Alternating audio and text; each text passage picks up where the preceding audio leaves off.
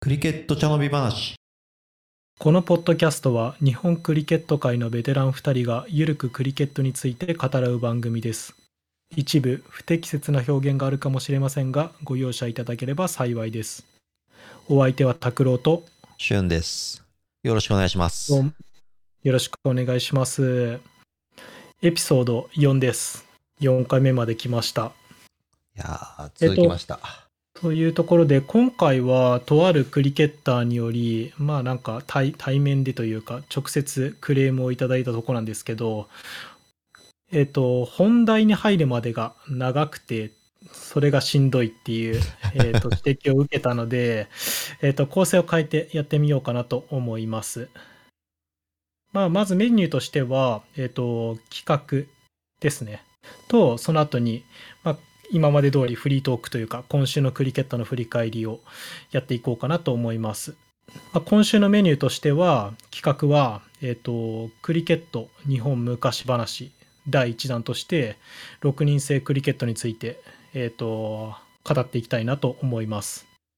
まあ今ない大会になってるんですけどそこについて、えっと振り返っていったり、まあ、またそこから学ぶことがあるかみたいのを話していけたらなと思っておりますはい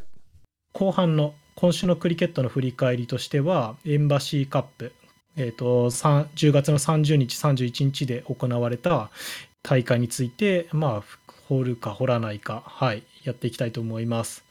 あとは海外のクリケットについては、まあ、現在絶賛進行中の、えー、と T20 のワールドカップについて、えー、とメインに語っていこうかなと思っております多分この構成の方がねすぐにタイトルにあるトピックに触れられるから大事かなと思いますはい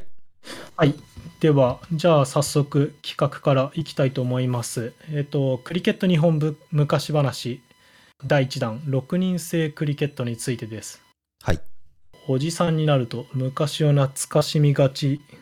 かなと思うんですが、はい。まあ、振り返って学ぶことも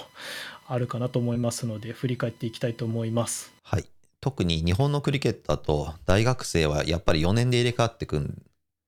のでこういうのんあんまりね聞いたことないって人はどんどん増えるのでいいかなとそうですね。4年で知識がリセットされるっていう。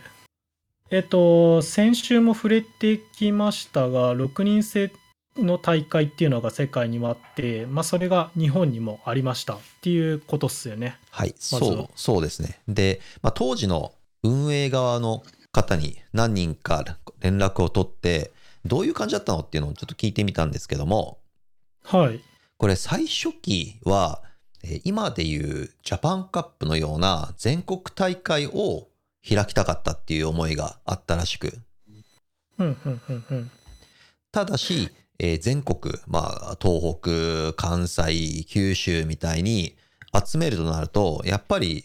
当時はクリケット人口が少なかったので、11人わざわざ東京まで来れないよみたいな人たちが結構多かったらしいと。はい。うん、なので、じゃあ6人だったら、それはチーム作りやすいんじゃないのっていうことで始まったのが、6人制の始まりと。ああ、なるほど。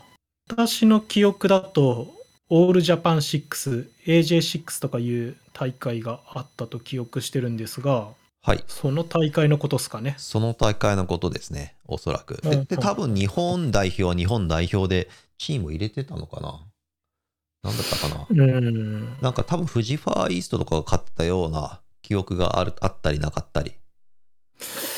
えー僕多分2003か2004ぐらいが最後だと思うんですけど、い AJ6 の、はいその最後の大会にスタッフかなんかで行った記憶があるんですけど全く記憶がないんですよねそのゲームしてる記憶とか はいなるほど。まあ多分、おそらくだけども、その後に続いた大会の印象の方が強かったんじゃないかなっていう。そうっすね AJ6 の記憶はもうなんか宿に泊まって友達来てない友達が数彼女ができたみたいな連絡を来たきなんか電話を受けたの記憶とはいはあとは宿にゴキブリが2匹出たっていう記憶とい。やだあとアニメ版「鋼の錬金術師」第1話の放送日だったっていう 記憶しかないですね。それは分かりやすい。思い出しやすい。まあそれは置いといて、はいえっとそうですねそのエイジ6はまあ私の記憶がないっていうのでまあ多分クリックフェスタのあクリックフェスタ更新の大会クリックフェスタがあったと思うんですけどそはのい記憶が強かったからってことですかね、多おそら分、くは多分そうね。で、うんうんうん結局その全国大会でガチ勢を集めるのが厳しくなって、じゃあそうんのうんエンジョイ系の大会、交流をメインに大会にシフトしようって言って始まったのがクリックフェスタ。うんうんうんはい。で、なえるほーどはい。で、AJ6 を運営してたところから何人か引き継いで、で、さらに、うんさらにその知り合いでスタッフを固めて始めましたと。うんうんうんうんはい。で、コンセプトとしては、大学生と社会人。まあ、当時は日本は大学生が一番大きなクリケット人口を占めていたので、確かにはい。それで交流大会にしようということで開催されました。で、場所はですね、えっ、と、宿泊設備が揃っている富士。はいはい。で、そこに当時ですね、富士、富士南緑地公園かなはい正式名称ちょっと忘れちゃったんで申し訳ないんですけども、そこにフリックスピッチを4面とか引いてやっていました。あれですよね、今もう富士で試合 JCL とかジャパンカップとかやってると思うんですけど、はいそのグラウンドより南というか海側にあるうーんと、まあ、野球場が何面も連なっているようなスペースでしたよね。そうです、そうです。で、そこうにん、えー軽トラでフリックスを何面も運んで敷いてやってました。はいはいはい、はい覚えております。 はい。で、参加人数なんだけれども、これもはうい、今となってはもう信じがたい話なんだけども、第1回はい2005年は16チーム150名参加したそうです。えっと、6人制の大会で 16?15?10? えー16チーム。 16チーム100人超え150人超えすすごいっすねすごいよね。で、信じられないっすねそう、内訳は女子のチームが6チーム、男子のチームが10チームと。はいはいはいはいそうそう。で、1チーム、なんか、ミニマム8人みたいな決まりが確かあったらしくて、うんううん、それで150人ということでした。んなるほど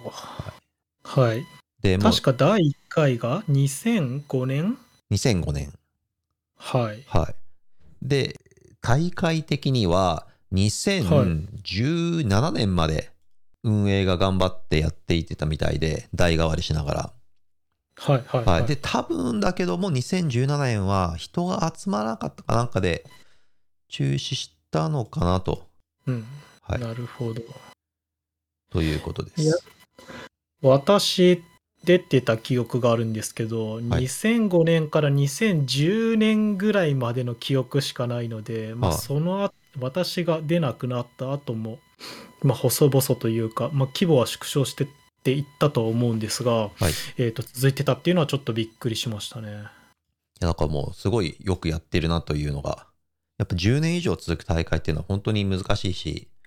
うん、うん、しかもその有志で運営している大会だったんでそれはもう単純にすごいなっていう、うん、いや本当尊敬しますね。はい、でルールなんですけれどもこれ、はいまあはいそのさっき言った通り6人制、うん、はい、そして5オーバー。はあはで、えーバッターは30ランを取るともうリタイアしてくださいとあなるほど。いうことでした。なので、まあまあさっさっと終わるね。 10分イニングチェンジも入れて2 3 0分で終わっちゃうのかな終わってたね。で、LBW とかもないから、アンパイアもセルフアンパイアでささっあれセルフアンパイアだったっけな他のチームからあやっ一応他のチームが、はい、アサインされてた記憶はありますね、た。だから、ルール上も割と簡単で楽だったね。そうですねルール知らなくても打って走りゃいいだけだしそうそうそうそうう。んで6人制で5オーバーってことはえっ、とキーパー以外の5人が投げるみたいな感じでしたっけそうそうそうそうそうそう。その通り。うんうんうんなるほどなるほど、はいでやっぱりこれ、まあ、なんていうのかな、始まって何年か経つと結局その、仲のいい子たちだけでチームできるようになっちゃうんで、うん全員日本代表のチームとかたまに出てきたりして、で、翌年速攻1チーム代表は2人までみたいなルール追加されたりとかね、なんか覚えがあります。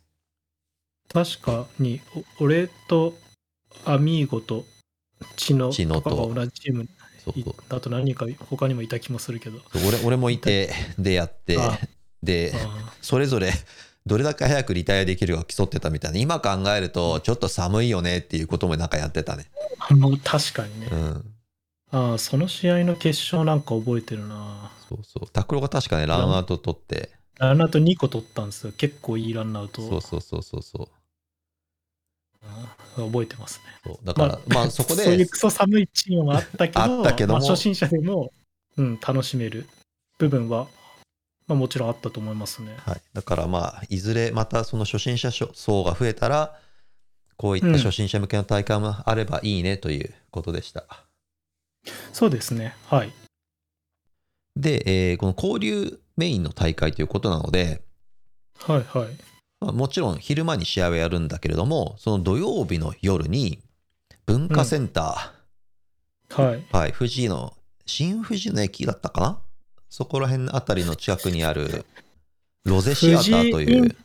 そうですね富士インターと新富士の間とかそんな感じかなふそうだった記憶がありますはい、はい、でロゼシアターというところを貸し切りにして交流会をしていましたと、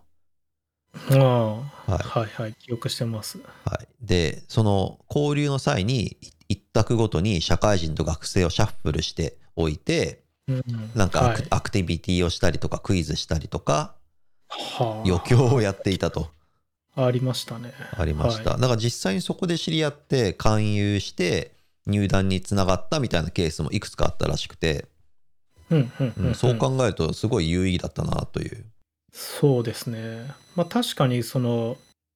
今は学生の数が少なくて社会人との交流が少ないから社会人の方のチームをはリクルートできていないというか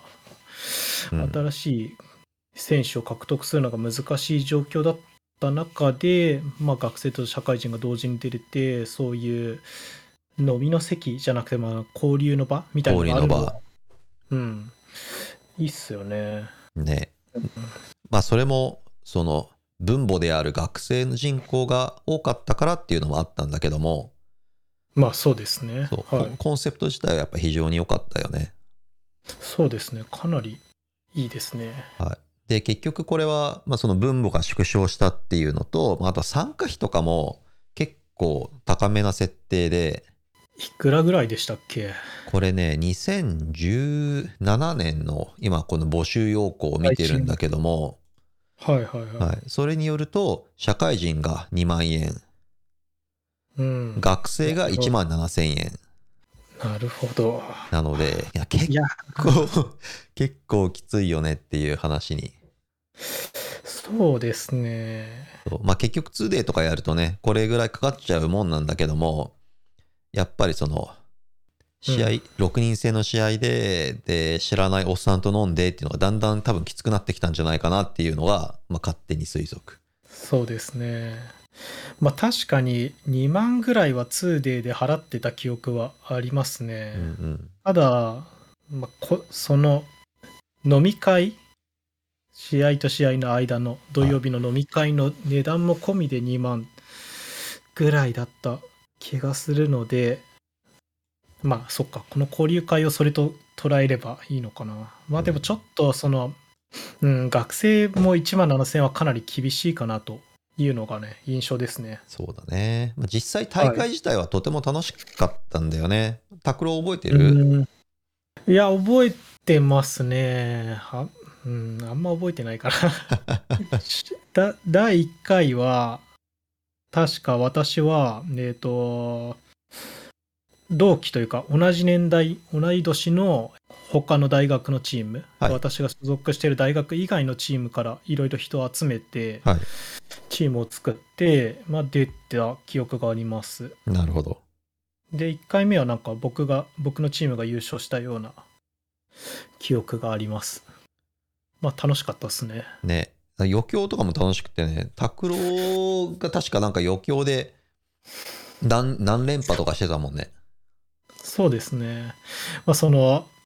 あんまり自信を持って言えるイベントではないんですが、はいハウザーコンテストっていう、えっ、と、まあなんつうんですかね、よ催しがありまして、はいはい。どんな、どんな催しなんですか、それは。まあなんかエントリーしてなそのハウハウザーってあのクリケットのアピールのアウトの時のアピールの、まあ、掛け声じゃないですけどは仕方なんですけど、まあ、それの、まあ、出来を競うよくわかんないですけど い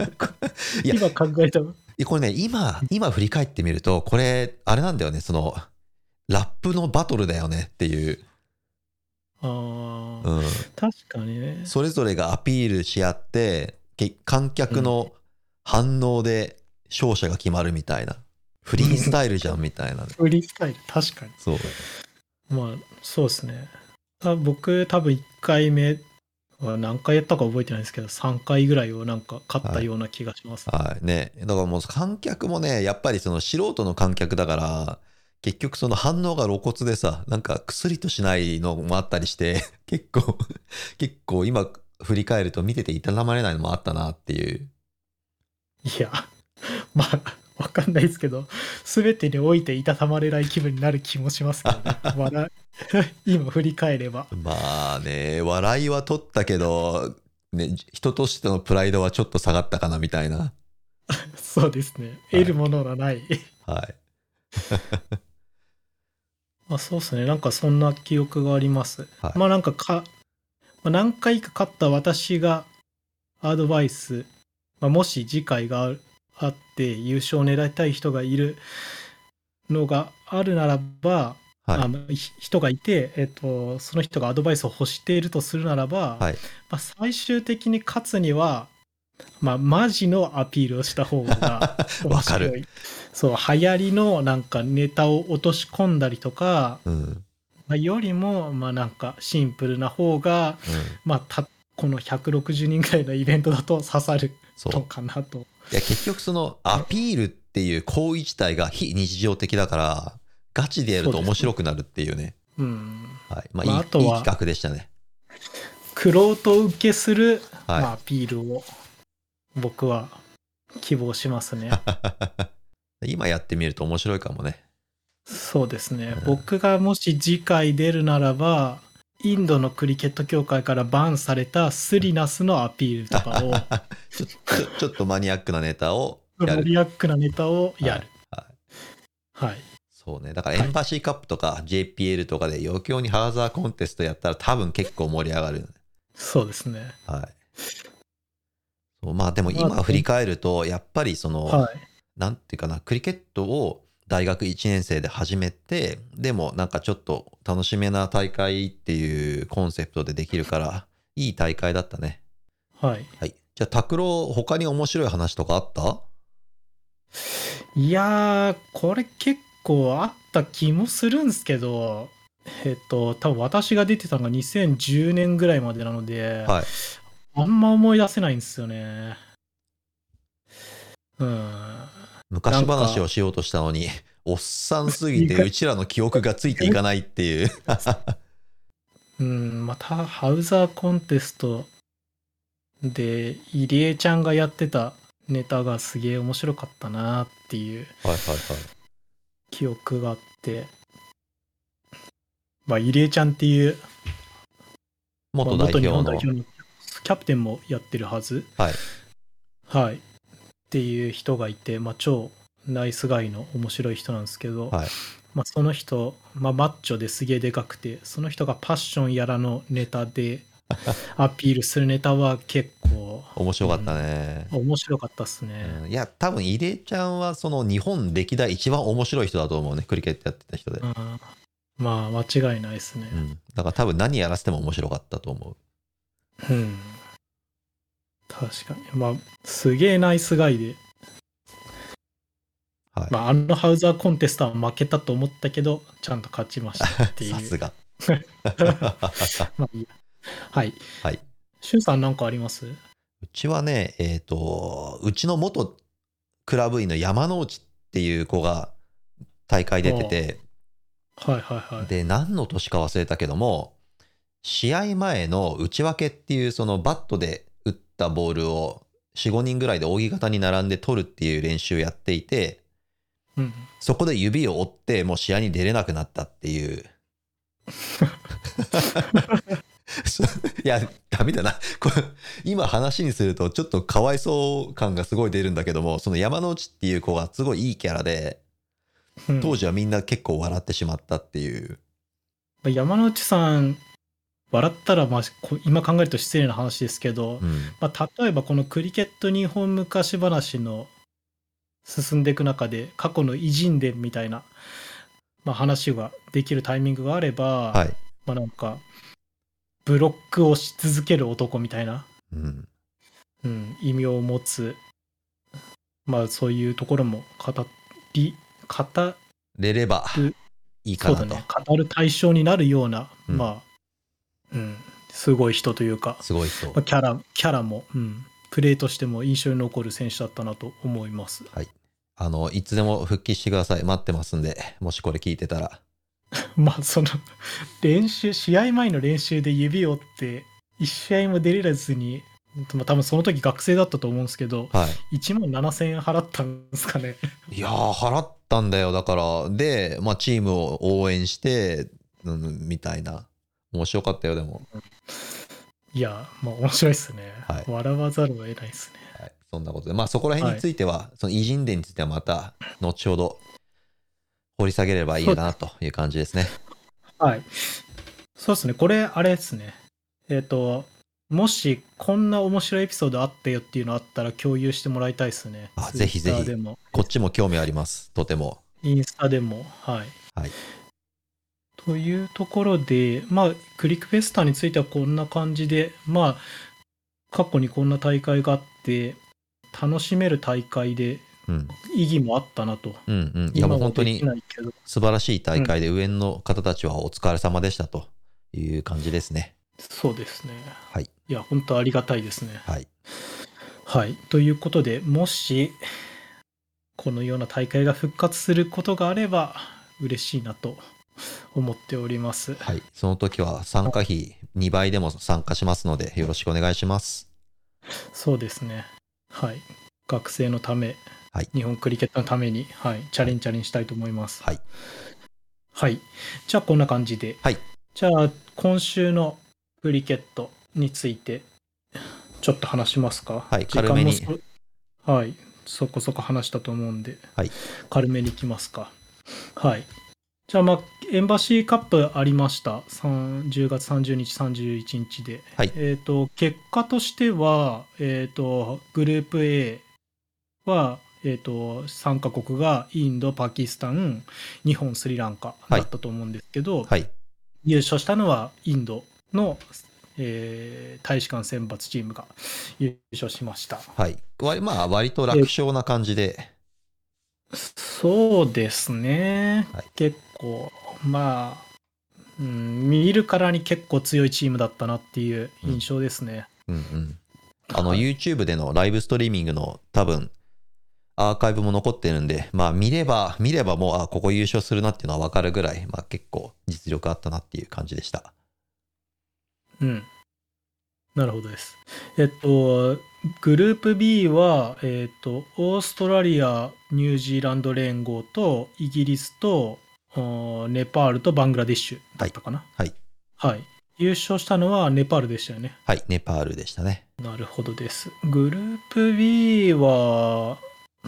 そうですね。まあなんか結構楽しくやってるなっていうのが見えましたね。まあ、基本的にオーストラリア、ニュージーランドと、あとイングランドはもう完全に交流目的でメンバーも先発して、試合もそんな感じで出てたんで、まあ、それは良かったかなと。うん。はい。で、ネパールは、まあ、結構ガチ感出てたなっていう。なるほどです。じゃあ、インドとネパールチーム、おめでとうございましおた。めでとうございます。素晴らしいクリケットでしたね。はい。来年もあるのかなはい。多分毎年やるんじゃないかと。はい。こういう企画になっていくのかなと思います。はい。参加者には確か非常に好評な大会のはずなので。じゃあ次海外クリケットについていっちゃおうかなと思いますはい今えっ、と T20 のワールドカップが絶賛進行中でスーパー12の途中はいになってます、まあ試合についてはねパキスタンがガンガン勝ってたりイングランドがガンガン勝ってたりっていうところでいいゲームもちらほら見えるような大会になってて面白いかなと思うんですけど、はいまあみんな大好きなのはゴシップ的なとこかなと思うのでそうですねそうですね、まあ、とりあえず先週、今週、この1週間であった一番のポイントは、やっぱサウスアフリカのクイントン・デコックが、えーと、ブラック・ライブスマターの件で、えー膝をつかなくて、すごいみんなから怒られたっていう話ですかね。そうですね。あの、結局、えっ、と黒、黒人の権利を守ろうみたいなムーブメントがありまして、で、それで試合開始前に、その BLM のポーズをするんだけれども、この南アフリカのウィケットキーパーのデコックという選手は、あの、そんなことを膝つこうがつかまいが、黒人の生活は良くならないよみたいなことを言い出して、うん一。人だけ膝をつかなかったと。うん、で、うんそうしたら南アフリカの協会がやっぱ怒って、君試合に出なくていいよと。で、試合に実際に出してもらえませんでしたと。そうですね。はい。で、えーその後に、あデコックがうん。謝罪をして、次から膝つくんで、許してねといったところ、出られるようになりました。めでたしめでたしということでしたね。うん。はい。拓郎どう思うこれ。いや、これはやっぱコメントがめっちゃ難しい問題であるので、は。ないかなか、まあ、教科書通りのことしか言えないですけど、はいうんあまあ、それ言っても面白くないから、微妙なんだけど、うん、まあ、思うのが、その、このクイントン・デコックっていう選手の、はい。チームにおける比重みたいなところがでかいので、うんうん。まあ、とてもいい選手なので、まあ、要はその打てるキーパーだからね安倍晋之助みたいな 感じだから、うん、うん、そうなのでまあなんかいやバンするなら本当にバンした方がいいしうん、なんか、うん、どっちもなんか中途半端というかどやらないならやらない方がいい気もするしうん、うん、うん、膝作ってこいよね、うん、なかなか難しいな。まあもちろんその黒人の権利とかっていうのはすげえ大事だと思いますけどうんまあ、確かにその言言ってることはわかるんだよね、その、そうそうなんですあよのね膝つかなくても確かにその権利云々には関係ないし生活は改善されないかもしれないけども結局その国を代表する選手みんなが見てる選手たちがあ一人やんなくてもいいいいんだみたいなことを ね、国民とかが思ったりするのがいけないわけでうん、なるほどねというかなでいや、まあ、言いたいことはわかるけどもちょっと言言ってることが子供じみてるなっていうのは正直な印象で国側がで国側が。なるほどねうんまあなんか僕的にはこの膝をつかないって行為で彼結構いろんな人からレイシストだって言われた言われたりしてたじゃないですか、はいはいはいなんかそれはそうなのかなっていうのがあんまりよく分かんなくていや、まあ、それは違うよね。それちょっと的外れな意見で、うんそう。だからその自分の影響力っていうのをよく理解してない子供がうん、変なことを言い出したんだなっていう、そまあ別にやり合い、まあ、やり、なんだろう、 言葉悪いですけどう、、そまあ、思ってようが思ってまいがう、、そまあ別に減るもんじゃねえしう、、そ自分のその責任として、しそれも仕事の一部だとしてやれば、う、そう、何も問題起きなかったかなっていうそう、ことですかね。そう。だから逆にやらないことによって、そのわけのわかんないやからからレイシスト呼ばれされちゃうんで、そうですそね。う、そこはそのファイトする場面じゃないよねっていうのは思うんう。。うん。まあ彼の仕事ではないしね、そ、それについてファイトすることが。そう。うん。まあそうね。まあこれ結構思うとこは本当にあるんだよな。うん。けど、まあいいや、公共のところで話すことじゃな いんで、まあ飲み会の席で、そううんで特になんかさそのデコ君の最初の言い分がいや俺にも膝をつかない権利はあるみたいなことを言って、それちょっと子供っぽいなと思っまあそうですね。たうんうんあえっ、と、あとは、サードアンパイアがノーボールを、えー、とビデオでチェックしてるんですけど、フロントフットのノーボールについて。はいあれバックフットノーボールだっけいやフロントフットノーボールですあ違う違うあフロントフぜットノーボ全部のール全部のノーボールあ、そう。足、足に関するノーボールはいは全部アンパイアがチェック、でテレビアンパイア、サードアンパイアがチェックしてるんですけど、はいえっと、今回のワールド T20、ワールドカップの中で、えっと、それを見逃していることが判明したのがありましたよね。ありましたあの結局ノーボールって足関係のノーボールってフロントフットとバックフットの両方で判断されていて、うん。はい、でバックフフロントフットは足が線の後ろにちょっと少しでもないとノーボールうん。なんだけどもバックフットがその横の方のラインに触っているとそれもノーボールになるうん。ので、まあ、そっちの方を見逃してるのが、まあ、たまにありましたと。うんうんうんはいやまあその実際にフィールドアンパイアからすると、まあ、結構取れないですよねバックフットは。難しい。うんと思うのでまあそのし技術が発展してテレビで見れるようになってんのに、まあ、見逃してるっていうのはちょちょっとどうなのかなっていう。そうだね。まあ、いや、機械使うなら0か100かでいこうよっていうのは多分みんなの相違かなっていう。もちろんです。はい別に僕としてはその誤信があるのもクリケットだと思ってるタイプの人間なので、うん別に誤信があっても全然いいんですがでもその判定はどうなのっていう判定にばらつきがあるのはまた微妙だよねっていう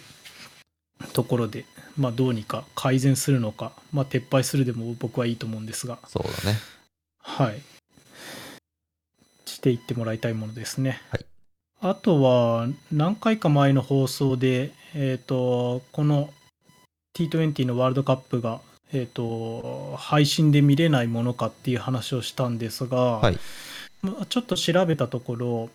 YAPTV、はい。 YUPPTV はいのっていうサイトで、えー、と日本からでも見れるらしいです。お素晴らしい。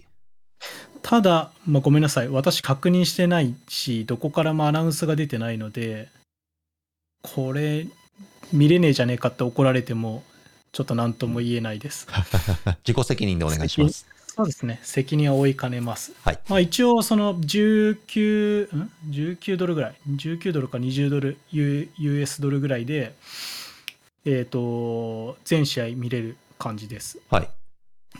でまあ多分なんかそれ以外にもなんかちょっと、まあ、途中まで生産生産というか、えー、と決済進めてみて最後決済しなかったんですがそれ以外にもなんか、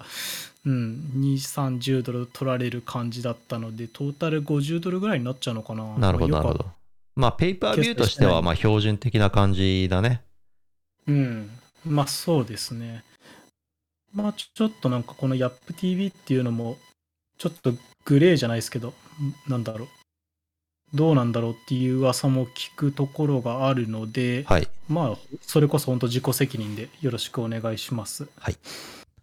じゃあ、今回はこの辺ということでよろしいですかはい。結構盛りだくさんでしたね。はい。解説してもらいたいトピック、ご意見、ご感想は各種 SNS、お便りフォームにて受けたまっております。試合に向かう途中で聞けるように、えー毎週金曜日に、えーこ新しいエピソードを更新できればと考えておりますのでよろしくお願いいたします。ではまた来週。また来週。